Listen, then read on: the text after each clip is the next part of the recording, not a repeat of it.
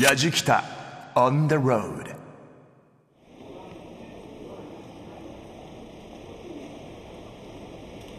やじきたオンザロード旅人の伊門宗行でございます。今僕がいるのは、まあ、非常に賑やかな場所なんですが JR 神田駅の目の前なんですね。え昼間なんでねまだあの飲み屋さんとかはもちろんオープンはしてないんですけどもそれでもビジネス街なんでサラリーマンの方が本当に多いです。でここからさらにオフィスビルが立ち並ぶ大手町周辺を歩きながら東京駅を目指す山手線ぶらり旅なんですけれどもね。なんかねあのうちの作家のミラクルさんに江戸時代の古地図を渡されてるわけですよ。これを片手にぶらりしろっていうんですけども一体これを見ながら街の何が見えてくるのかちょっと僕も見当つかないでね。なかなか歩かないですから神田東京って。非常に僕も楽しみです。今日も最後までお付き合いください。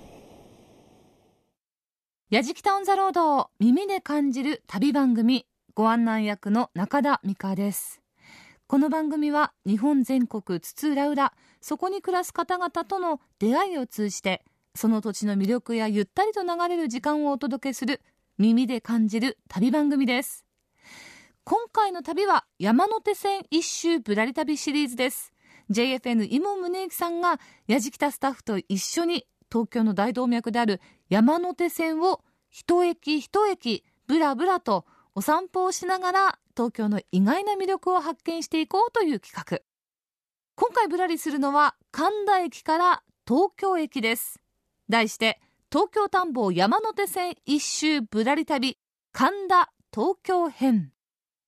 まあ、神田東京間と言いますと日本橋が頭に浮かぶんですけどね。今回はあえてその日本橋には近寄らない。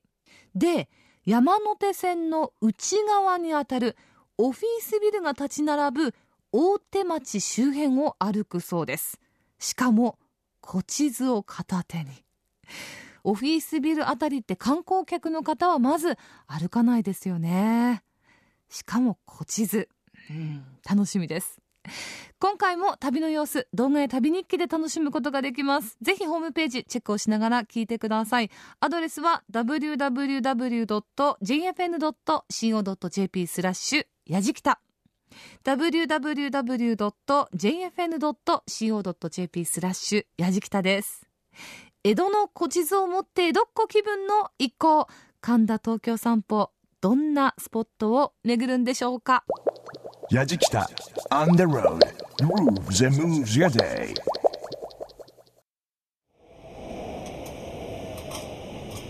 神田駅をスタートしまして今日はですね、えーまずメンバーなんですけれども作家はミラクル吉武先生と。どうも。よろしくお願いいたします。お願いします。でディレクターサリーと。でカメラマンてっちゃんと。この4人の夫人で進めてまいりますが神田駅周辺って、ね、やっぱ飲み屋が多いですよねだよね。昼間だからねまだまだこれからですけれども。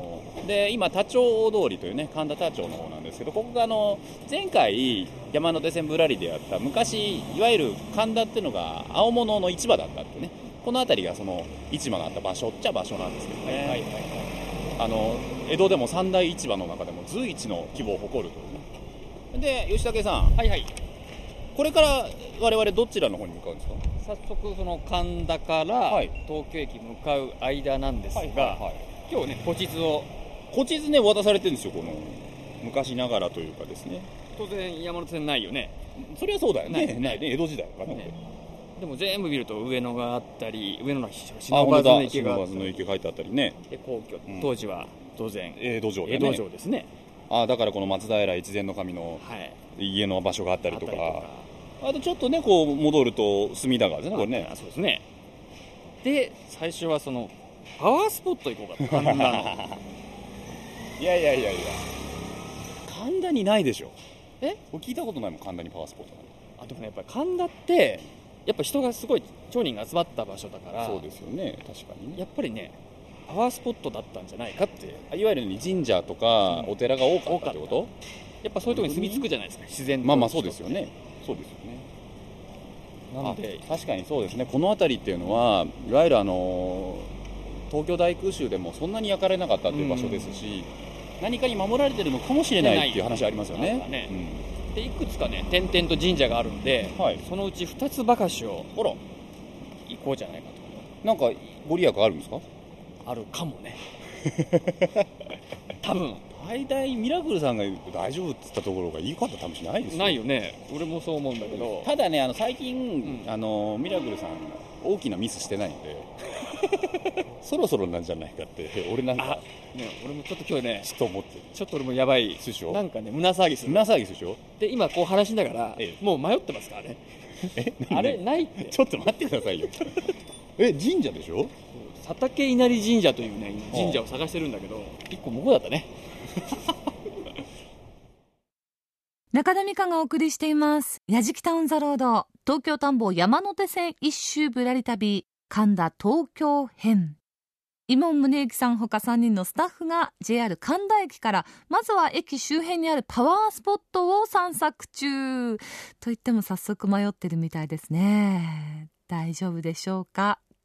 まあ、神田といえば神田明神とか、それから世界最大の古本街などで有名ですけれども、この神田、地名を調べてみますと、神様に寄進する稲を作る田んぼがあったっていうことから由来するそうなんです。うん。って考えると確かにパワースポットの街といっても過言ではないかもしれませんね。では、江戸の古地図と現代の地図を片手に、まずは神田駅の周辺のパワースポット、佐竹稲荷神社へと向かいます。ちゃんと見つかるかな?っていうかここ正当に商店街を行きゃよかっ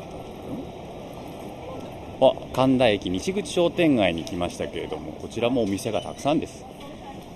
いいっすね。うなぎ屋さんあったりとか洋食屋さんあったりとかラーメン屋さんがあったり。非常に賑やかです。サラリーマンも歩きスカートの短い女子高生も歩いてます。サリー。サリス行かないすぐ。あったあったあった。ああったよ。ありましたか。あぶね。ミラクルさん。えよかった。はい早速来ました。えっとこちらが神田の吉武さんが言っていたパワースポットのうちの一つ。佐竹稲荷神社。はい。お社がありますけれどもねこれでも本当にこの神田今ね西口の商店街をちょうど中間地点ぐらいに来てるのかな、うん。なんですけど本当お店の間に囲まれている神社ですよね。ですね。おこちらにね看板が出ておりました、えーあちゃんとこちらにも安政3年の古地図がありますね、えーそれに合わせて平成に入ってからの地図と照らし合わせて見ることができるんですけれどもあのこの辺の区画って実はあんまり変わってないんですよね。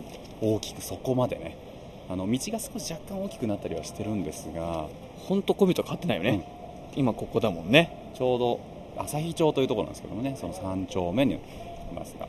この旭町は寛永年間の江戸の地図によりますと能楽師の高若太夫とでは秋田藩の藩主佐竹義信の屋敷地だったと。あだからこちらの名前が佐竹稲荷神社になってるんですね。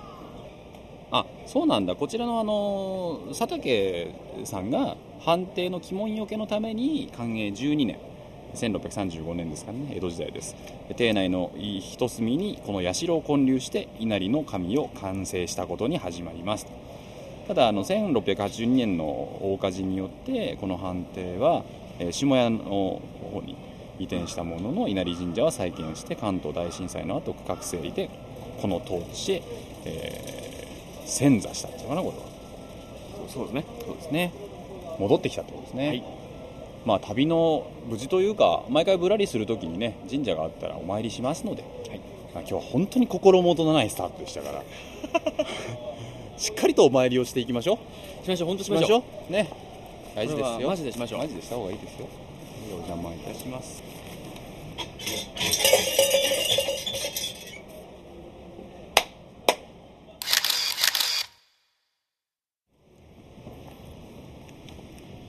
さあ佐竹稲荷神社お参りしまして、はい。神田西口商店街を一本道それましたね、うん。ちょっとずれていくんですけれども今度こっちには何があるんですか、まあちょっとねまたおどおどしながら歩いてんだけど。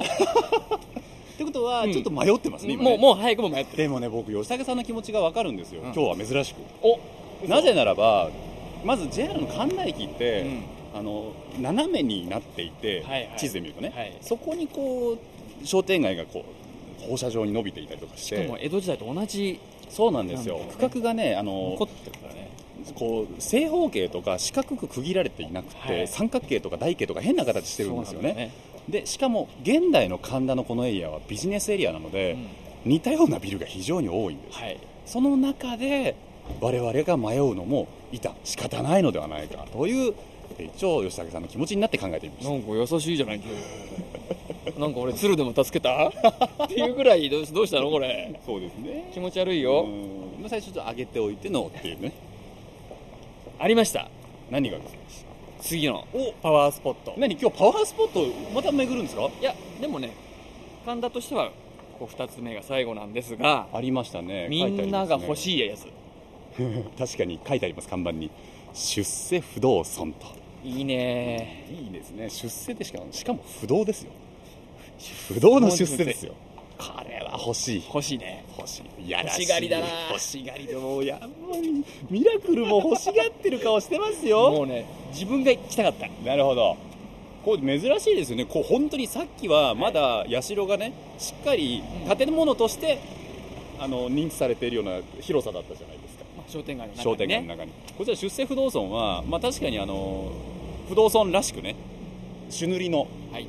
お社なんですけれどまあ綺麗にビルの間ですね。ね。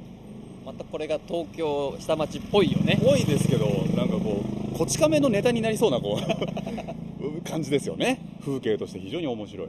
出世不動尊の由来書きというのがねありますからちょっとそちらを見てみましょうかね。はあはあはあはあ。え気象庁東京消防庁のあるところに御産業の一橋徳川家の屋敷があり出世不動尊は一橋徳川家の表鬼門よけとして祀られた。ちゃんとしたこんな小さなお社ですけどもご由緒は非常にしっかりしてるんです、ね。一橋家ですからね。あの一橋慶喜はい。徳川慶喜の。水戸のね。そうですよね、はあ。ということは我々も15代ぐらいまではいける出世するのではないかと伊門15代まで行く行く安泰なんじゃあちなみに私伊門家では5代目ですかじゃああと10代あと10代行くんじゃないかちょっとこれしっかりとお参りしてった方がいいですね当選しましょ不思議ですよねこのお社の敷地に入った途端に周りの喧騒からふっと隔離されたようなね薄くバリアが張られているような気になるのは不思議ですよね、やじきタウンザロード東京田んぼ山手線一周ぶらり旅シリーズ今回は神田東京編ですイモンさんスタッフ3人の男4人で神田東京駅間を散策しています。さあパワースポット2つご紹介しました。どちらも神田周辺の目立たない場所にある小さなパワースポットです。まあスポットは小さくてもご利益は大きくですね。例年新たかなこのパワースポット。まずは神田駅南口から歩いて2分ほど。あ迷わず歩けばの話ですが佐竹稲荷神社。それからさらに歩いて3分ほどこちらも、ま、迷わず行けば、えーあります。出世不動尊。この佐竹稲荷神社全長300メートルの間に100以上ものお店がひしめく神田駅西口商店街の中ほどに鎮座しています。この辺りは1682年の大火で焼失するまで秋田佐竹藩の江戸上屋敷があったと伝えられていて佐竹稲荷神社はその判定の鬼門よけに建立したそうです。現在では火災から守る日伏せの神様それから商いの神様としてまた神田の守護神として内神田の地域の方々に愛され守られています。そして2つ目のパワースポット欲しい欲しいと一行の切なる願いがビンビン伝わってまいりました出世不動尊ですね。この出世不動尊はもともとは江戸城内にあった御産業の一橋徳川家の表鬼門よけとして祀られていたと言われています。なぜ出世不動尊なのか。相撲取りが不動尊に願をかけたら出世をしたというのがきっかけと伝えられているんですがその力士の名は不明だそうです。さあがっつりお参りをした一行。次はどこへ向かうんでしょうか？Yajikita on the road. さてさて。さてさて。あ千代田区立スポーツセンターだったそういうのあるんですね。ねこっちのビルの名前を読んでほしいんですよ鎌倉貸しビル、鎌倉貸しビル？これねあ歌詞が歌詞があったんだ。本当に鎌倉歌詞があったんですよ。へえそうなんだ。ということは、うん。船がついて、うん。ここでいろいろなものを下ろしたりはい。入れたり仕入れたりして。あの江戸城を作るときに、はい。全部ここに石垣とかをああそうかそうかで資材とかを。はいはいはいはい、はい、でもうすぐ目の前江戸城なんでなるほどね。今ちょっと目の前にスポーツセンターがあるんだけどもうその前はもう川なんでなるほどな。これねやっぱ江戸は水運の町でしたからね。この菓子を使って全国の大名がね自分の住んでいる地域から石を持ってきて江戸城の石垣を作ったなんて話がありますけれども。だからなんですよね。実はその今でもあの神田川とかねいろいろ水路回っていると石垣が残っているところがあるんですがそこに昔の藩の家紋が石に刻まれていったりする。そういうことがあるんですよね、やっぱり見えないところで我々はしっかり仕事をしたという大名のプライドがあそこに見え隠れするというだね。ことですよね。鎌倉貸しビルってちゃんとこの21世紀の世になっても名前が残ってるっていうのがちょっとすごいですね。ヤジキタ On the road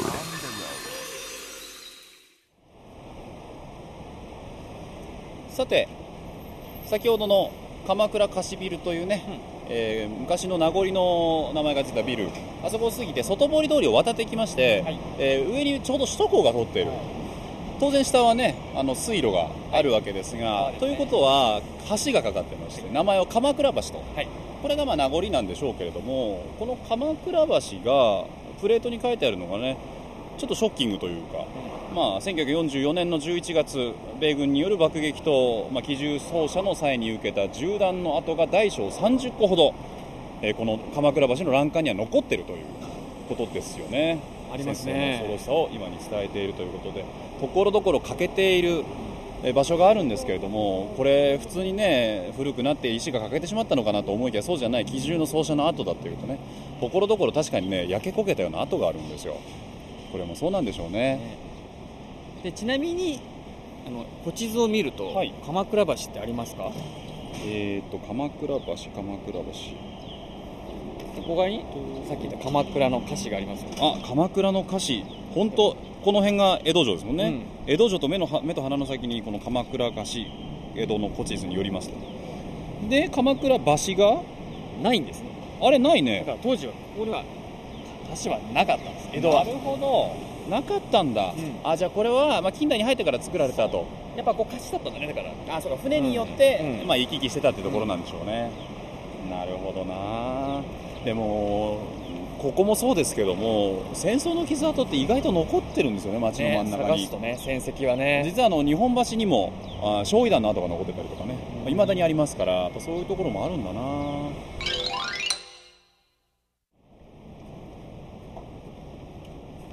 さて今回のぶらり旅なんですけどもちょうどエリアで言うとね神田から東京間なんで日本橋というまあ東京の中ではキーポイントになる橋を巡行くでしょ行かない。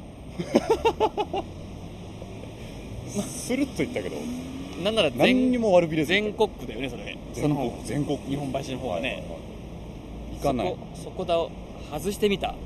さっき鎌倉橋行ったじゃないですか、で鎌倉橋から歩いて行きましたけど、もう目の前ねあの日銀のはい。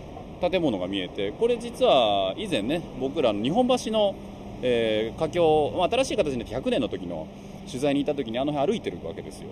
でもすぐ日本橋なわけ、行くでしょ。日本行かない。日銀も行かない。日銀も行かない。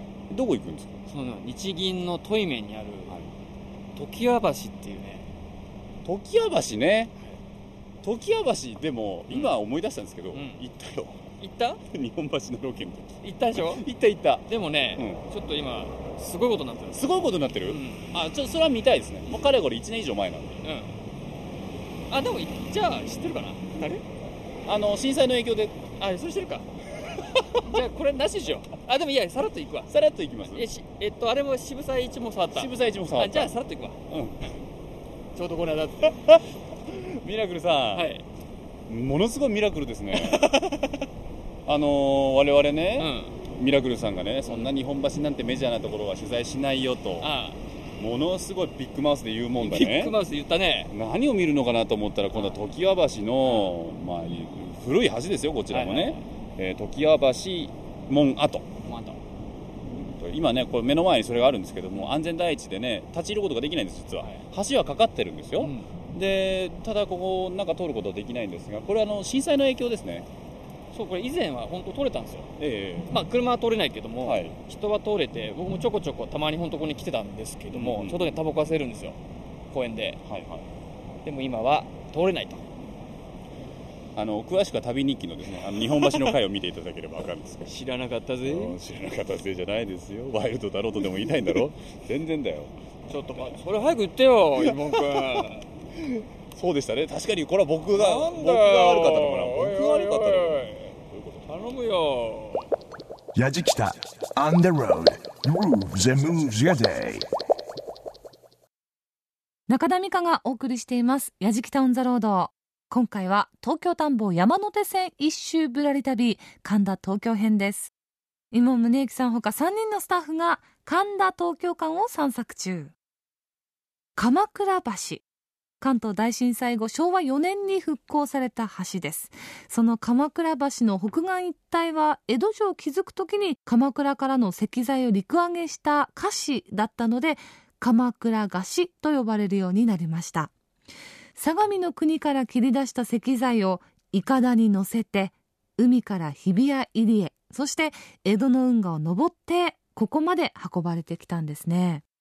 また江戸時代の鎌倉菓子には豊島屋という有名な酒屋があってひな祭りに売るあの白いお酒白木が大変有名でした。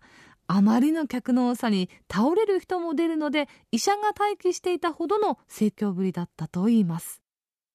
そして1年前の日本橋華僑100周年の回でもオンエアしました。常盤橋門跡。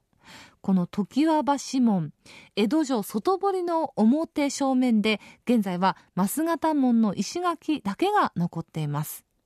でこの門浅草戦場を経てゆく奥州街道の出口であったので浅草口とも呼ばれ江戸五口の一つにも数えられています。震災後一部が崩壊したため復旧工事中です。さあ続いては一国橋の入り口にある迷子石標というものを発見。迷子石標って何でしょ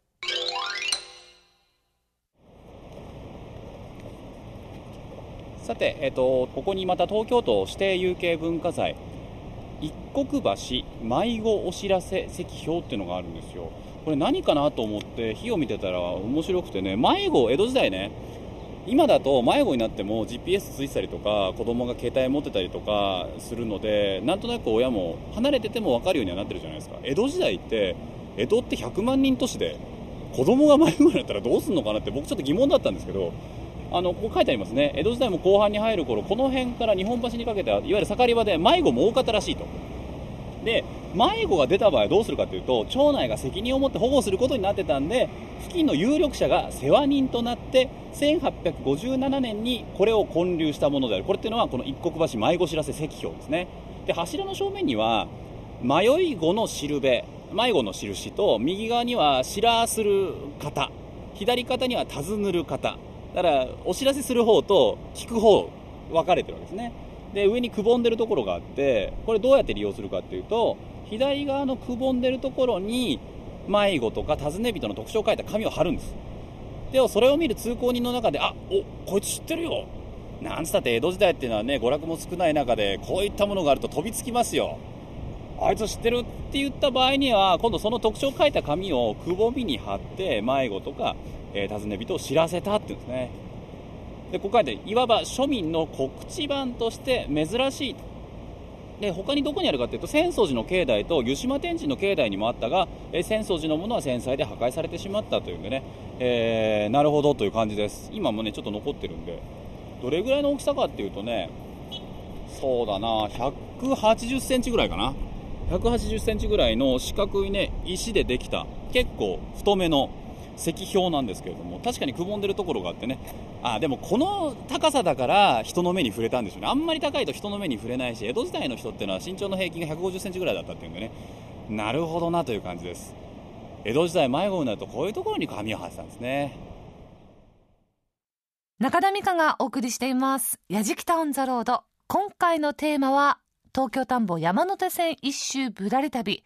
神田東京編。井門宗之さんほか3人のスタッフが神田東京間を散策しています。さて呉服橋跡を通って東京駅周辺八重洲北口付近までやってきました。遠山の金さんでおなじみの北町奉行所跡があるということなんですが文化3年1806年から幕末まで東京駅八重洲北口付近には奉行所がありました。ネズミ小僧の裁きや遠山の金さんで有名な名奉行遠山の左衛門の城もこの地にいました。北町奉行所のあった場所現在ではどのような場所になっているんでしょうか。では旅人の北町奉行遠山左衛門の城様ご出ぜ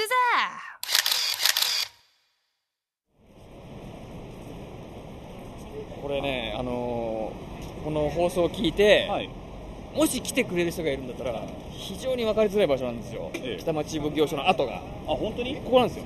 え？これ説明できますイモン君え？ちょっと待って。今呉服橋から？呉服橋からえっとあれ首都高？えっ、とね東京駅の。あ東京駅か、ん。あもうあれ東京駅なんだ。東京の東京駅の方に歩いていく、うん。もうほんのわずか 100m ぐらいはい。歩いたところ住所のプレートがあるんですよ。丸の内1丁目って書いてあるけど、ここもう丸の内1丁目ですわ。でここが何ビル？丸の内トラストタワーの手前を間。間。本当に細い路地。ビルとビルとの隙間。この左に。入ります。なかなかこんなところに取材来る人はいないと思いいますないんですよ。本当にあるんですか？ここ北町奉行所、あのねこれもう本当に僕もあるかないかね。え。怖かったから。怖かったから来る前チェックしちゃった。あチェックしちゃった。ぐらい、はい。本当にあるかどうか自分も不安だったんですよ、だってちょっと圧迫感あるもんね。うん、ビルとビルの隙間ですもんね。自転車置き場とか出てきましたよ。大丈夫ですかこれ？これちょっと不安になるでしょ？不安になる。あ。じゃーん。見つけた。北町奉行所跡。本当にビルとビルの隙間にある今だって生垣のところにプレートがあるだけですからね。うん。でそのプレートには当時の北町奉行所の範囲というふうにね地図に範囲を示してあるんですがこれ今丸の内トラストタワーっていうところが目の前にあってこのトラストタワーかなり大きなビルなんですけれどもこの大きなビルを重ねてもまだ大きく余るぐらい北町奉行所の範囲っていうのが記されているので当時の奉行所結構大きかったってことですね、そうだね。うんうんうん。ねちょっと地図もあるし。ちょっと読んでみますか？この地域は江戸時代には呉服橋門内と呼ばれ1806年から幕末まで北町奉行所が置かれていました。あ19世紀に入ってるんだ。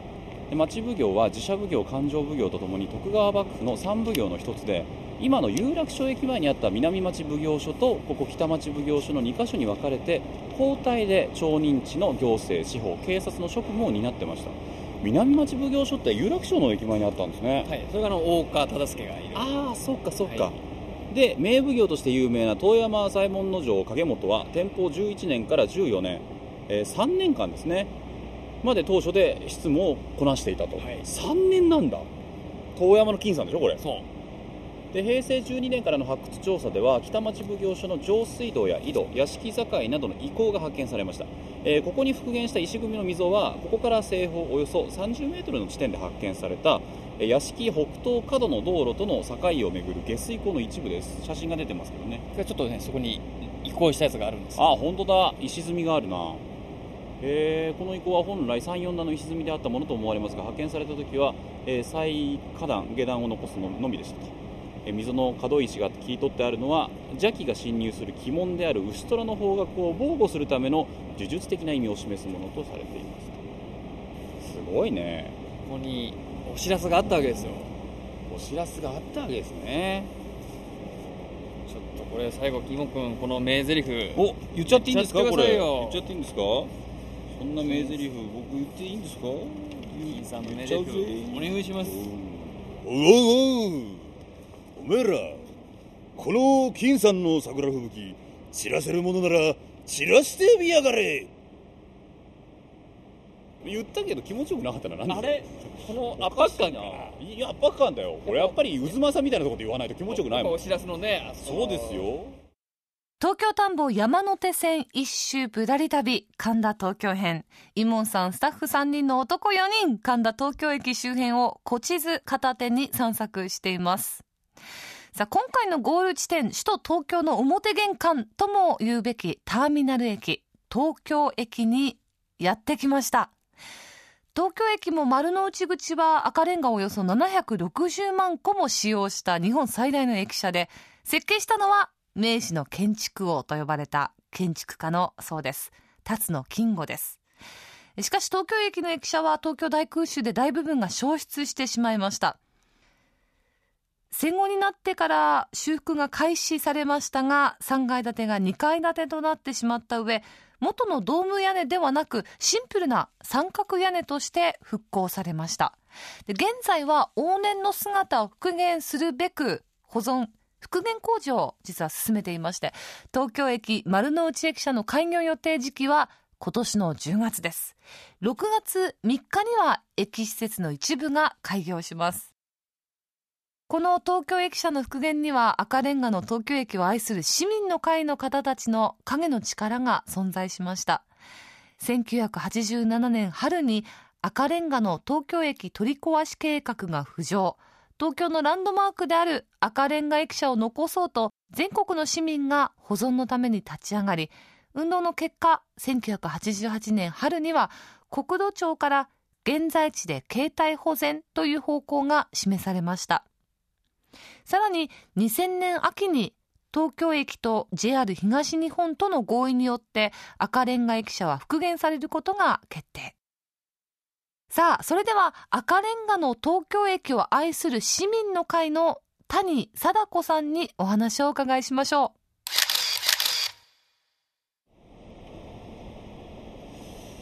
さあ、えーここでですね赤レンガの東京駅を愛する市民の会の、えー谷貞子さんにお話を伺っていきます谷さんよろしくお願いいたしますよろしくお願いします。ちょうど目の前にはい。東京駅が見える場所にいるんですけれども赤レンガがこう新しくなったんですねこれ3階部分は新しい。新しくしてい2階までは大正8年のまままで残していて、ま。はい。えこの谷さんの赤レンガの東京駅を愛する市民の会というのはどういう会なんですか？えっとですね、はい今から25年前に国鉄から JR に変わった直後にこの建物を壊して高層ビルにするっていう話があったんですね。もう東京の一等地っていうより日本の一等地ですからこういう低い建物にしたんでは経済的にもったいないということで、はい。そういうご意見があったんです、えででもやっぱりこれは残さなきゃいけないということでえ、はい。えー保存度に関わったんですがで私は当時は建て替わる前の旧丸ビルにオフィスがあったのではいはいはい。毎日見てたんですね。なるほど、ええ。やっぱそういう東京のシンボルですもんね。そうですね。それでこう目をつぶってもしこの東京駅がなくなって四角いガラス張りのビルになったらどうかなっていうことをイメージしたら、い。やっぱりこれはだノーだと 残さなきゃいけないということで始めたわけですね。絶対今は言ってた人たちも残してよかったなって言ってると思いますよ。そうですねそう思います。ああなるほど。でも改めて見て、ええ。6月3日には一部開業ですけれども、はい。改めてこの今の東京駅の姿を見てご覧になっていかがですか？うんなんかやっとゆ夢が実現しつつあるというそういう感じですね。やっぱりここまで来るのに25年かかってますのでああそっか。もう私とも年取りましたしうーん。一緒に運動した人も結構亡くなった方もいらっしゃるのでああそうですか。やっぱり25年って長いですね。じゃあ思いもちょっとひとしおですよね。そうですね。待ち遠しかったです。待ち遠しかった、はい。復元までこうやって保存、まあ、愛する会の皆さんがいろいろ活動されてたと思うんですけど、はい。何が一番大変でした？やっぱり最初の10年本当にあのどうなるか先が見えない中でもう毎月運営委員会を開いて、えー JR にもいろいろとお願いをしたり、えもう続けてても無駄じゃないかっていうことでやっぱりあのメンバーが抜けてったりしたことですね。なるほど、ええ。まあ、実際にこのねあの今の姿を見てやっぱりこう残してよかったなっていう気持ちはええ。あるとは思いますけれども、はい。どういったところこう見ていただきたいですか、東京駅というのは、え皆さんあのここで乗り換えたり降り降りたりするんですけども、こちら側に丸の内側に降りてこうじっくり見るっていうことが今まであまりなかったんですね。だからわざわざ降りて、はい。じっくり見ていただけるといいなと思ってます。そっか。みんなこう八重洲とか。八重洲とかあと乗り換え。そうですよね。他の線に乗り換えて他のとこに行くっていう感じなので、あ確かにそうだな、ええ、意外とねままじまじと見てないんです。なるほど。そうかもしれないですね、え。だからだからそっか。この機会に丸の内側に降りて全体像を見てもらえるとなんかワクワクすると思います。で JR はこれから100年持つように補強して、えー修復するんだということをおっしゃってましたのでそれはもう本当に、えー次の世代に伝えられるなと思いますなるほどな。でもこれはきっと皆さんの思いが込められた建物ですから東京駅は、はい。ちょっとしっかりと見ていただきたいなと思います、八谷さんあの今日はお忙しいところありがとうございました。どういたしまして。お話をお伺いしたのは赤レンガの東京駅を愛する市民の会の谷貞子さんでした。ありがとうございました。Yajikita on the road. Grooves and moves your day.